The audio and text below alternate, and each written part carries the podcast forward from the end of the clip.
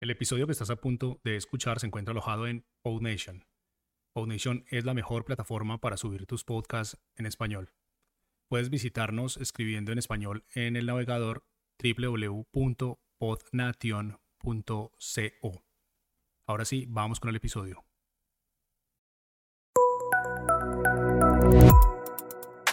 Estás escuchando Muy Buenas, un proyecto de Jaume Astruc. En el podcast de hoy voy a hablar de habilidades duras y de habilidades blandas. Llevo tiempo viendo cómo mucha gente menciona estos dos términos, pero no me había puesto en serio a ver de qué iba todo esto. La gente lo suele decir en inglés, hard skills y soft skills. Así que yo lo voy a decir así, básicamente, porque es más corto. Y bueno, me ha llamado la atención, creo que es algo interesante y que conocer estos términos puede ayudarme, y quizá a ti también, a enfocarte un poco mejor en tus proyectos, en tu trabajo o en lo que quieras hacer. Así que vamos allá. En general, todas las personas mínimamente curiosas y preocupadas por su futuro y por su conocimiento, vamos intentando mejorar aquellas habilidades que nos hacen ser buenos en lo que somos, ya sea, pues eso, en el trabajo, en nuestra vida, en nuestras aficiones o en lo que sea. En mi trabajo constantemente buscamos en qué competencias podemos desarrollarnos en función de nuestro rol o en lo que queramos conseguir en un futuro, pero estas competencias solemos enfocarlas en el ámbito profesional. Cuando hablamos de soft skills o de hard skills, estamos hablando de habilidades que representan o demuestran el talento de una persona. Llámalo talento, llámalo destreza o llámalo habilidad, como el propio nombre indica. Pero el tema es que estas cualidades pueden servirnos tanto para nuestro día a día y nuestra vida personal como para nuestro desempeño a nivel profesional. Vamos a hablar primero de las hard skills son aquellas habilidades para las cuales podemos prepararnos de manera muy específica.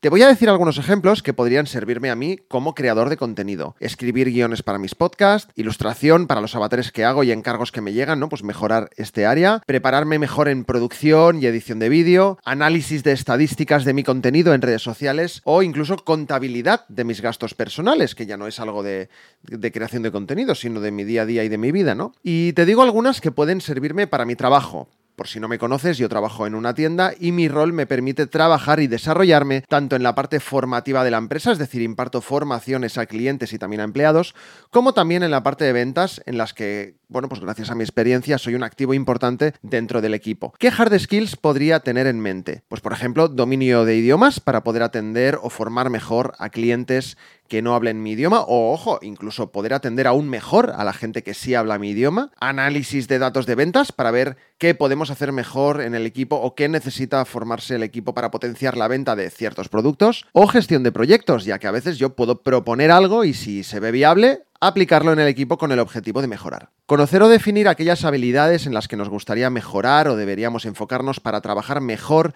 y así ser más eficientes nos va a ayudar a definir y a tener más clara nuestra estrategia de contenido o nuestro rol dentro de una empresa o incluso si queremos cambiar de trabajo o probar cosas nuevas, también puede servirnos. Como ves, son cosas que bien podríamos buscar un curso de cada una de ellas y hacerlo y mejorar. Luego, obviamente, hay que practicar. Sin la práctica no se mejora, eso ya lo sabemos. Y es que al final es aprendizaje, ¿no? Y creo que aprender cualquier cosa nueva, incluso aunque no tengas claro para qué te va a servir ahora mismo, no es nada malo, sino todo lo contrario. Si tienes tiempo y en este momento no necesitas desarrollarte en nada de lo que haces porque consideras que ya lo tienes por la mano, pues siempre puedes buscar otras cosas de las que aprender y nutrirte. Y es que nunca sabes cuándo o para qué vas a poder necesitar pues alguna habilidad muy concreta, ¿no? Pero oye, es que es eso, ponerte a desarrollar y aprender algo nuevo o ponerte una película o una serie, que bueno, también está muy bien, pero seguramente aprendan menos. Vamos ahora con las soft skills, que para mí son más importantes, sin quitarle valor a las otras, pero vamos a ver por qué. Las soft skills son aquellas habilidades más intangibles o interpersonales y que definen bien cómo trabajas o incluso quién o cómo eres. Verás que muchas pueden ir directamente relacionadas con tu personalidad, pero en realidad es ir un poquito más allá. Por ejemplo, dentro de la soft skill tenemos resolución de conflictos, empatía, paciencia, organización, liderazgo, responsabilidad, trabajo en equipo, gestión de tiempo, innovación, habilidad de socializar. Hay muchísimas. Estarás de acuerdo conmigo en que todas estas habilidades que acabo de decir no son cosas de manual,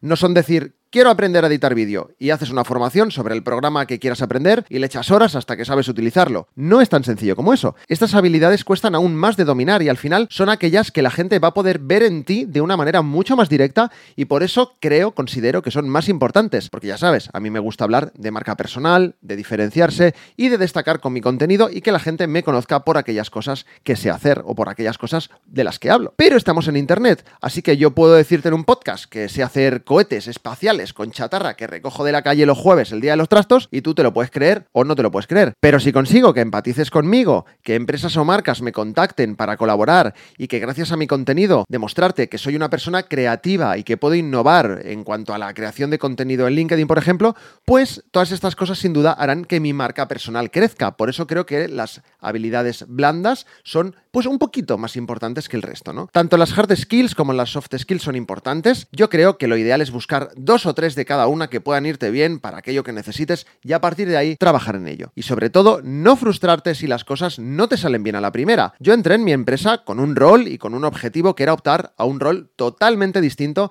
y me costó cinco años desarrollar las habilidades necesarias para que me dijeran, Jauma, eres el mejor para este puesto. Así que, bueno, pues no tires la toalla, no te vengas abajo si las cosas no te salen bien a la primera, piensa en que debes mejorar para conseguir aquello que quieres. Si es algo tuyo, un proyecto personal, por ejemplo, pues fíjate en la gente que hace cosas similares, que hacen bien, incluso les puedes preguntar, ¿no? Si trabajas en una empresa, habla con tu manager o con alguien que pueda orientarte a conseguir aquello que quieres, pero sobre todo eso, céntrate, céntrate y esfuérzate en aquello que quieres lograr. Porque sí, es muy bonito lo de voy a conseguir mi sueño, quiero hacer tal o cual cosa y lo voy a dejar todo para conseguirlo y me voy a centrar solo en eso, pero no. Es que la vida, la vida no es un sueño. Un sueño es lo que tú tienes mientras duermes. Y cuando te despiertas, ahí comienza tu vida. Y da igual si te despiertas con energía o si estás cansado o cansada y si tienes o no tienes ganas ese día de hacer cosas y de aprender y de mejorar. Pero es que hay que hacerlo. Es que no nos queda otra. Porque depende de ti mejorar. Puedes pedir ayuda para mejorar, pero fíjate que incluso para eso ya tienes que moverte y hacer algo.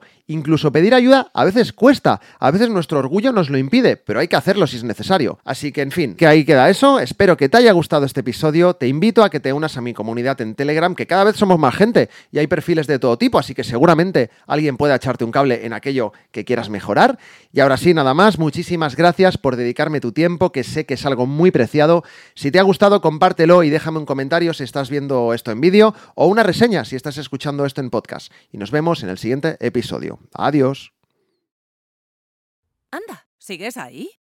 Ya que no te has ido, aprovecho para decirte que si te ha gustado, puedes compartir el podcast y unirte a nuestra comunidad en Telegram. Tienes toda la información en las notas del episodio y en muybuenas.org. Hasta el próximo podcast.